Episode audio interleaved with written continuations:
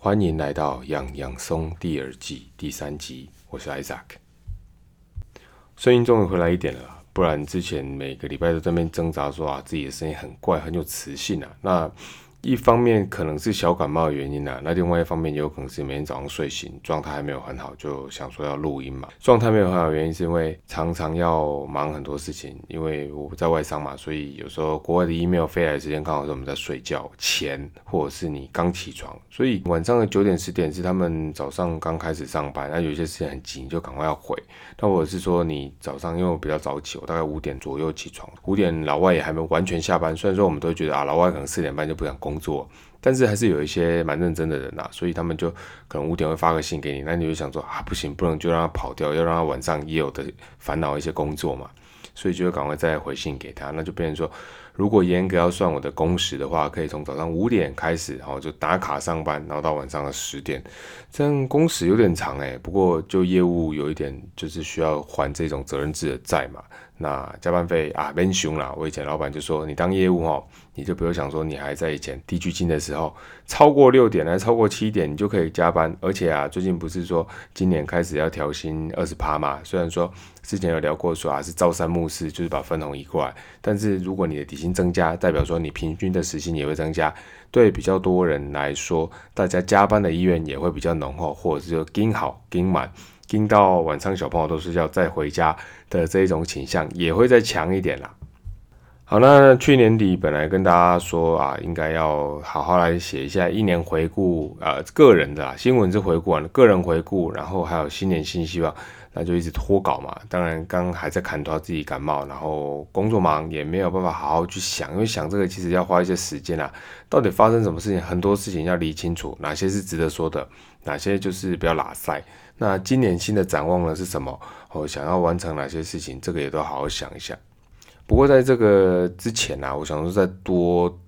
不算拖棚啦，就是再多聊一下。因为在做回顾的时候，就有去想想，哎，自己也已经三十五岁了嘛。然后我就记得大学的时候在图书馆曾经翻到一本书，叫做《三十五岁之前要做的三十三件事》。哦，这一本书那个时候我就觉得说啊，还很远呢，我在大学才二十出头岁，哎，怎么一个不小心就三十五岁了？哦，今年底会满三十六岁了，哦，已经跨进三十六岁这个 counter 里面了。那三十三件事到底是有哪些？我觉得那本书当时我看觉得也还不错嘛，算有感触，但是有很多事情还没有做，但是现在回来看。蛮多事情是应该已经要做，或者是已经做到了。那跟大家聊聊看，说这个里面有哪些是诶值得大家好好想想。因为我看过我 Parkes 的听众群啊，大部分哦大概就是落在二十八到四十岁之间。我没有什么年轻呃鲜肉级的听众啊。那四十几岁的大哥哥、大姐姐、长辈们、朋友也有。然后有一趴是超过六十岁的，就是爸爸妈妈级哦。感谢那个一趴，我不知道是谁，可能是我妈啊，但是。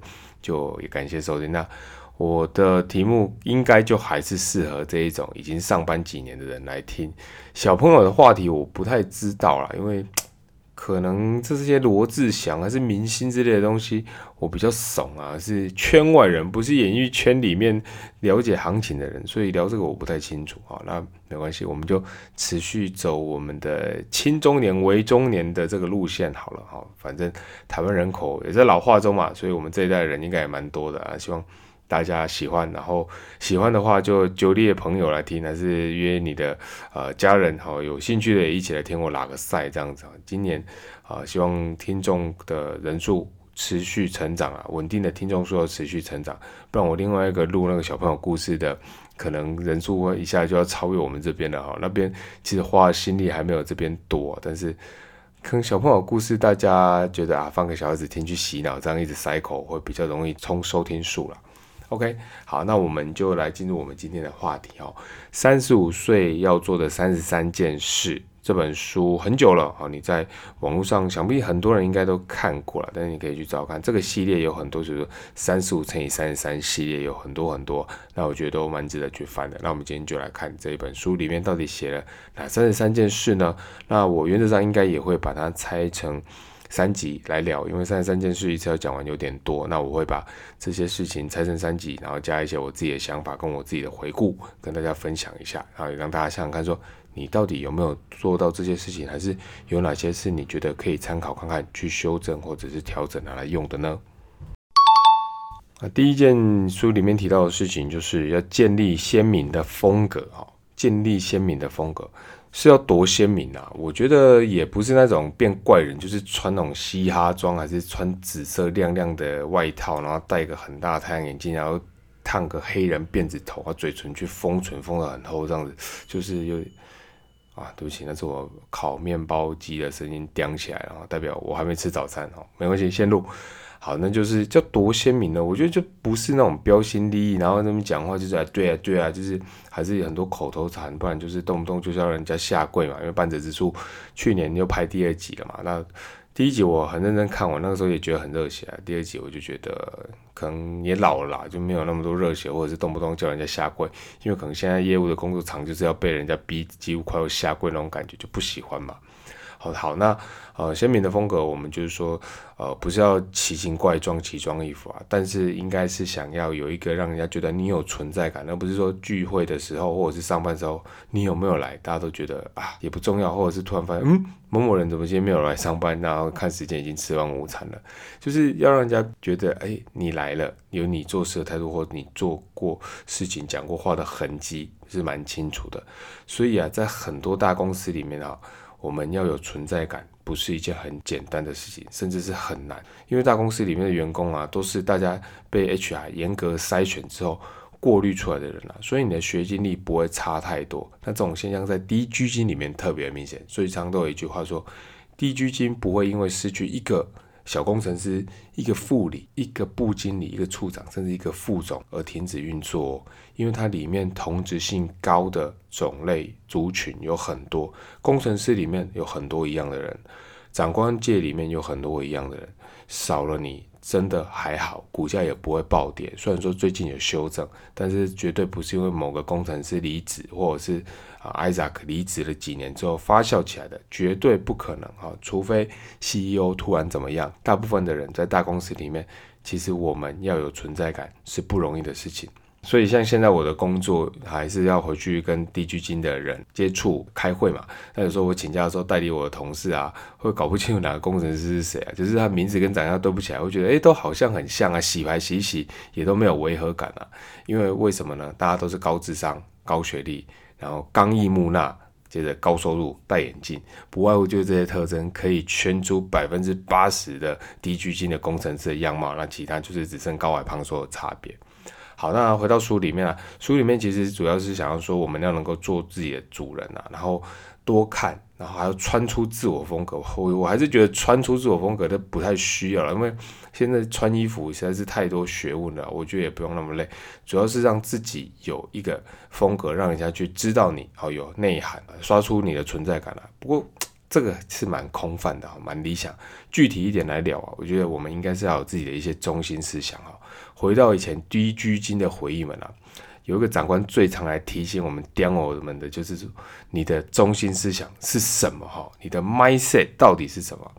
那关于把一片晶片 wafer 跑的良率让它 run 得很高，应该用怎么样的 mindset 来处理处理这些事情，是他常挂在嘴边讲的。那听完你就觉得，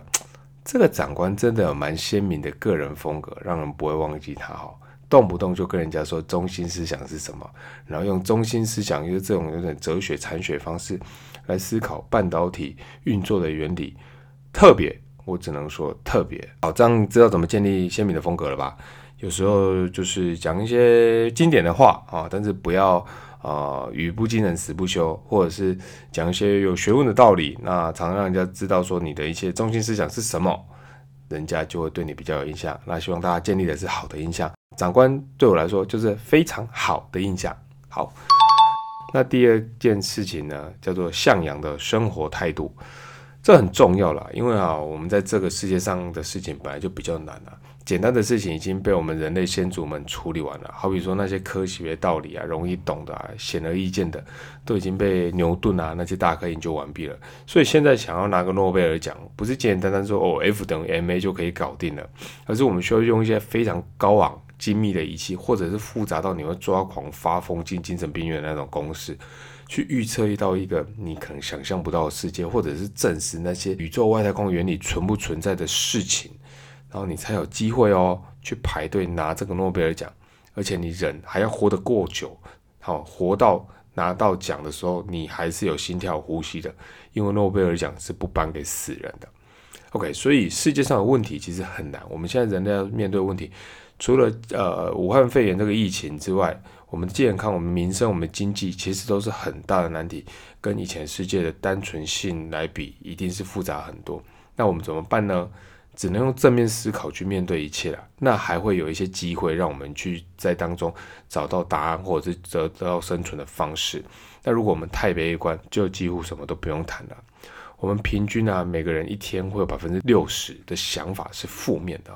我们所有的恐惧啊，其实几乎每个人都遇得到，没有什么大不了的啊。那人类的历史就是这样几千年下来嘛，其实就是都还是能够运作。那生活其实大部分是平凡的，但是我们也是可以想办法在里面找到一些小快乐，过得有意义、有乐趣啊。那没有什么困难到不行的事情啊。但是我们就是要先乐观，非常乐观，就像相信台积电的股价有一天一定会顶破一千块一样的乐观快乐。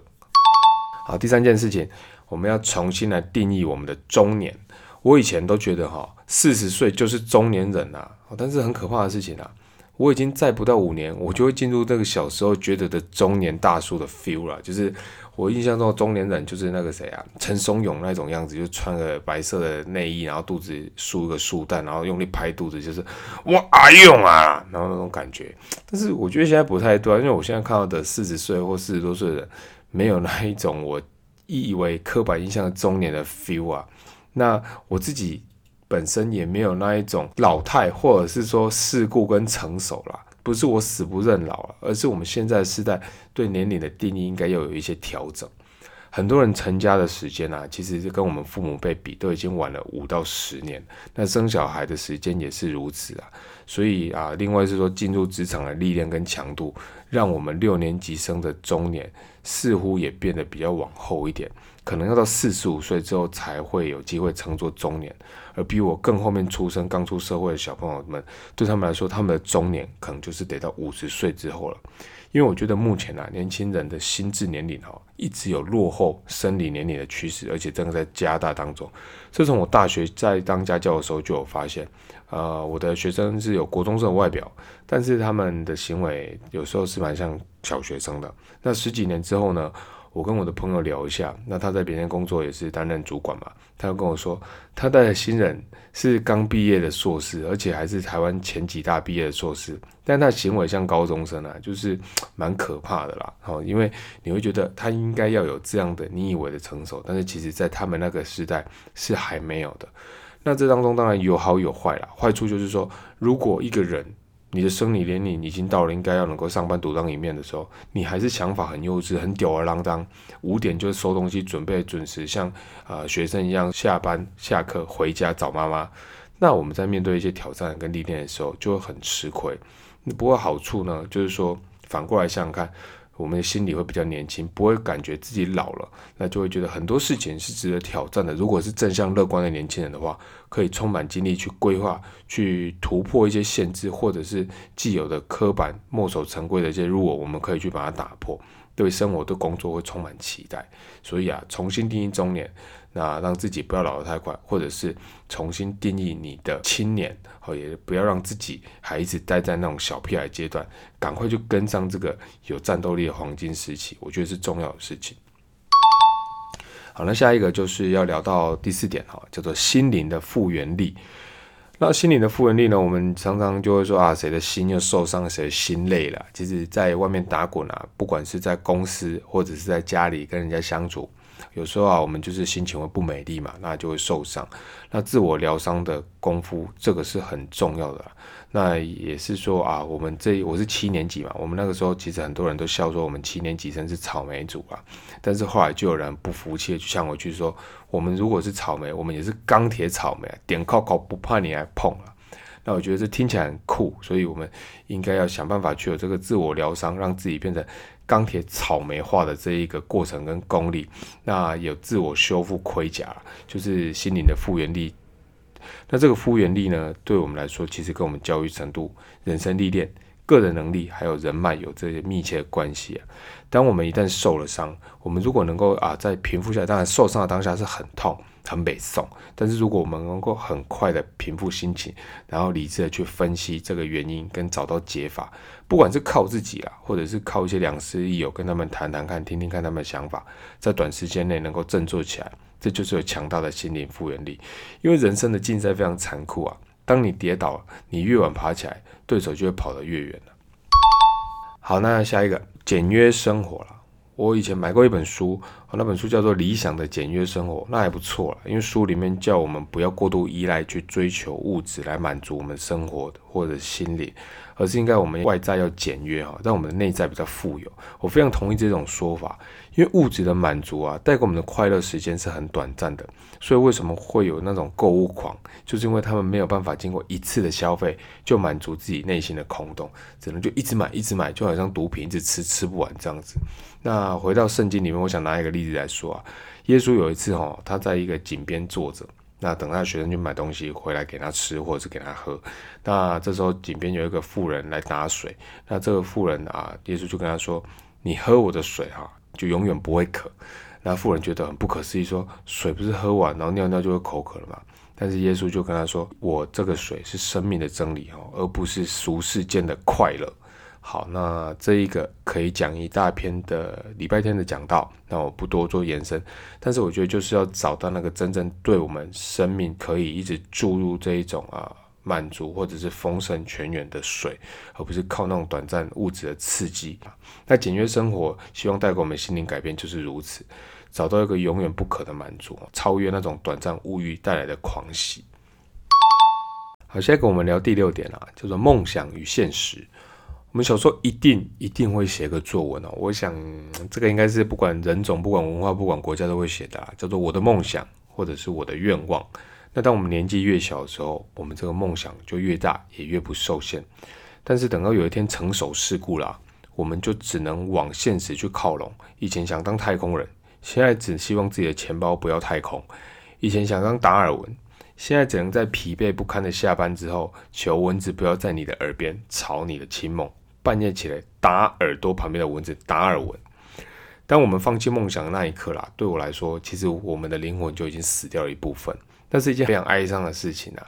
或许现实的骨感哈，真的让我们很无力。但是转个念头，我们想想，梦想有时候是可以转弯的哦。比方说，我们不能上太空，但是我们确实可以研究一些跟太空相关的事情或工作，让自己能够参与到这项人类伟大活动的一部分。那也是抓着梦想的变形体不放是吧？又或者说，我们不能当达尔文去研究物种的变化，但是我们也可以常常去亲近大自然啊。看遍世上所有有趣的生物百态，自己做做笔记，或者做个 YouTube 的那个影片叫 Vlog，然后有一天你不知不觉成为了 YouTube 界的生物权威也不一定啊。重点就是不要去放弃，然后懂得让梦想去转弯，却又有面对现实的谨慎，不要不切实际。这很难呐，但是就是要花时间、花功夫去抓住这个你觉得快乐、想做的事情。第七点啊，养成每日看新闻的习惯。要跟上世界的脉动，这是很重要的事情啊！但是我们却要慎选新闻的种类跟内容，因为啊，台湾的新闻界最流行的就是新三社这些社会新闻。不管是哪里死人啊、气爆啊、自杀啊、殉情啊，或者是哪里有婚外情啊，或者是哪个艺人啊在那边开什么性爱派对，弄得全身都是病，然后消失，现在要出来说哦，我回来了，我要发专辑，然后就在那边一天到晚狂播，播这个艺人的生活好像对大家很重要，然后搞得像楚门世界一样去放大分析，回顾他的过去，回顾他的现在，或者预测他的未来，一天到晚一直报，一直报，一直报。那真正重要一些国内外的大事。占的篇幅却很少，这不管是有意的控制我们国民的智商要去播的播报路线，或者是只是为了拉收视率而做的无脑罐头，我们都要很小心啊。能够去读有公信力的新闻媒体，将国际间的大事很快速浏览一次，自己有想法去分析消化新闻的内容跟影响，让我们对世界的连结可以保持。我觉得这是很重要的事情。那也让我在今年去思考，是不是每周都来做一个新闻回顾的特辑，跟大家聊聊，也让自己可以有一个动力去吸收更多的薪资。不然，你看美国总统选完了，后续呢，有人在 care 吗？拜登签了十几条行政命令去废除川普之前所颁的一些很奇怪的政策，到底内容是什么？有人去 care 吗？那 Google 在澳洲，他有一些呃诉讼，有一些官司跟新闻有关的，有人去了解吗？虽然说我拿这个来说嘴，也是听别家 podcast 听来的啦，但是这也是去消化人家消化过的新闻嘛。有机会自己还是去看一些国外发生的大事，会不会跟我们生活影响有关系？好，第八个叫做睡眠。以前听过一个笑话，小美回家问爸爸：“哎，学校要父母帮忙写下你现在的三个愿望啊？”那爸爸不假思索就跟他说：“我要笑得出来，吃得下饭，睡得着觉。”那小美觉得莫名其妙。但是三十年后啊，某个夜深人静、疲惫不堪的夜晚，躺在床上的小美想起爸爸这段话，不由得流下两行泪来，然后失眠到了天明。我们小时候都会觉得，哎，要好好睡觉有什么困难的？或者是我玩通宵玩一整个晚上都不睡觉，隔天再去补习，整个很 OK 啊，精神好的嘞。但等我们年纪稍长啊，不管是生理上的难以入眠，或者因为工作与人生压力造成的心理失眠啊，一觉好眠居然变成了一种奢侈。当一个人失去能够好好睡觉的能力的时候，他的生理修复系统会因此被打乱。而心理的重整跟平静也将失去了功能啊！那这种一天又一天坏睡眠或者失眠的恶性循环啊，这种负向的循环当中会让人变得很痛苦。所以睡觉真的很重要，去找一张好的床，一个好的心情，让自己的身体重整一下，是人生头几件重要的大事。那第九点，制定自己的健身计划。当我们年纪大一点哈，我们基础代谢率变慢，然后加上饮食可以支配大鱼大肉变多了，我们就不如少年时期那样可以苗条精瘦啊，那尾鱼肚、双下巴、蝴蝶袖通通都来了，让我们身体变得越来越差，然后就像一个典型的中年人了。那其实这样是不好的，甚至是一场噩梦。所以保持体态变得非常的重要啊，能够注意饮食、规律的运动，让自己每天进出身体的热量可以达到平衡，一来顾及健康。二来也可以让自己看起来比较年轻。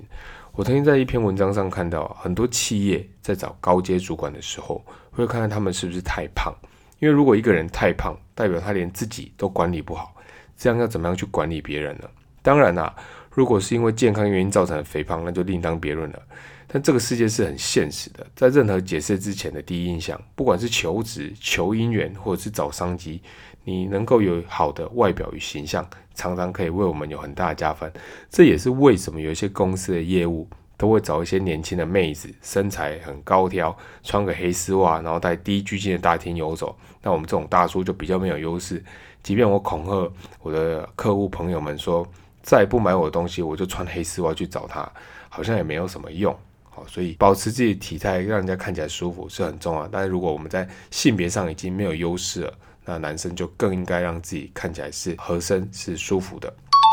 那下一点呢？啊谦冲致和哈，谦虚的谦啊，谦冲致和。那当个和平天使在职场上是不容易的事情啊，因为我们需要跟别人整合协商的时候。往往都会有一些意见难以统合了，那进而延伸的讨论、争吵甚至冲突。那一旦火气起来，很多人就会忘记了追求共识的这个初衷啊，而是非得在气势上取胜啊。那种生气啊、归俩攻起来、豁出去，不管是说话说的很难听，或者是拍桌丢东西，一时的冲动跟鲁莽的行为，事后常常会令人后悔啊。那当我们接近中年，或者是书上啊这个三十五岁的为中年，我们应该收敛自己的锋芒跟脾气。当个理性的人啊，然后用温和坚定的态度跟别人合作，找到共同利益的平衡点，接着将上司交办的事情做好，这样才是一个成熟的人。好，第十一点，有一个大挫折，唯有亲自体验过跌倒的痛啊，我们才能切身的去安慰人。这句话我非常同意啊。所以，我们常常可以在电视的访谈当中看到一些本来是病患康复之后的医生，他们更加可以感同身受去照顾患有跟他以前疾病的人，或者一些坐过牢或者是做过坏事获得新生的牧师，他们回到监狱中去关怀那些犯错的人的时候，更生人更愿意对他们打开心胸。人生不可能一切都是顺利平安的我们会遇到挫折。那小挫折一定会有，有时候可能就是一个脚步没踩好，或者是运气不好。但是大挫折就不一定是每个人都有了啊。有些人他运气或者命比较好，父母过度保护。那有时候是我们本能会去逃避，不敢面对一些事情，有困难就逃脱，可能就是离职，或者是就逃学退学哈。那即便挫折再大，只要我们无视离开了那些东西，就不叫做挫折。唯有亲身去经历啊，然后面对跟克服。度过那个难关，那种大挫折才能在我们的功劳风云榜上记录下来，然后让我们人生有一个进步，往下一个阶段去迈进。然后面对挫折的过程一定是非常辛苦的，但是我们要在里面把这个挫折能够带给我们价值去找出来，可能是让我们能力成长的学习，也有可能是让我们人格棱角去把它修圆。挫折让我们会变得谦虚，让我们心智更加强壮。但是哦，在这里也不是要叫我们过去挑战老板，或者是找人打架来得到挫折，而是应该去挑战一些不容易的任务。在当中真的遇到了困难跟阻力的时候，我们能够面对难关，找到好的态度跟方法，让我们更加的成熟。好，那这一集要聊的最后一个第十二点哈，叫做丰富的内涵。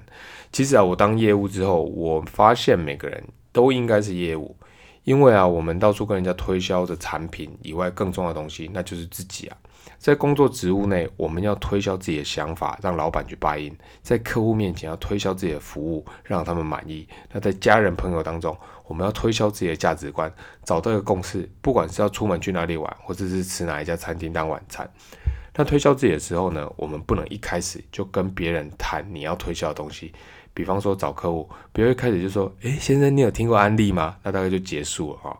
应该要让对方先对你这个人感兴趣。那对你感兴趣，当然就是你的话题要能够天南地北聊，能够接得上对方所喜欢的东西。那有话题、有内涵的人，常常就在这里可以得到一些机会。所以啊，多多充实自己，成为我们去应酬或者是交往对象的一扇窗。让他们能够透过你看到很多不同的世界跟样貌，这样一来啊，即便不谈生意的时候，别人也会想找你聊聊天。有时候聊着聊着，商机就真的进来了。那怎么样培养我们的内涵呢？我们可以从阅读，从书中吸收很多的知识，也可以透过旅游。套句老话，读万卷书不如行万里路。用我们双脚体验出不同的地方人文风情，然后与人分享，也是一件很棒的事情。总之呢，就是让自己做个有趣的人，幽默风趣，但是记住不要低级。好了，那三十五岁要完成三十三件事，我们今天就先聊到这边哈。因为我节目的长度我也还在拿捏啦。有朋友跟我说比较长，啊，我说比较长是几分钟，超过二十分钟他就觉得长。那有朋友说听到感觉有点意犹未尽的时候就结束了，那我说那大概要几分钟？他说可能四十分钟到一个小时比较好。所以我现在也还在拿捏，因为大家会听广播的时间，会听 podcast 的时间，通常我们这个年纪大概就是用运动空档或者是上下班通勤的时候，所以也没办法说有一段很完整的时间去听啊，除非你上班要真的偷听。但是我想可能做这种小型版点放点放，让大家可以去抓一个段落会比较好。所以以后的节目时间大概就是抓二十到三十，除非题目真的是比较大，我比较有兴趣，或者是比较搞诶，讲的比较多，让大家多听一下。那就希望大家喜欢今天我们谈的内容。然后接下来，呃，应该还会有两集。然后如果撑到过年哈，农历过年快到了，撑到过年，我希望可以在过年前或后的一周内，把我的愿望回顾跟今年的目标。去录下来哦，就算插播在这两集的三十三件事里面，我也觉得没关系。好，那希望大家有空好继续听。那想想看，说你人生当中到底有哪些事情已经完成了，还是还在调整？需要这今天的节目有给你一些帮助。那我们今天聊到这里，下次再见喽，拜拜。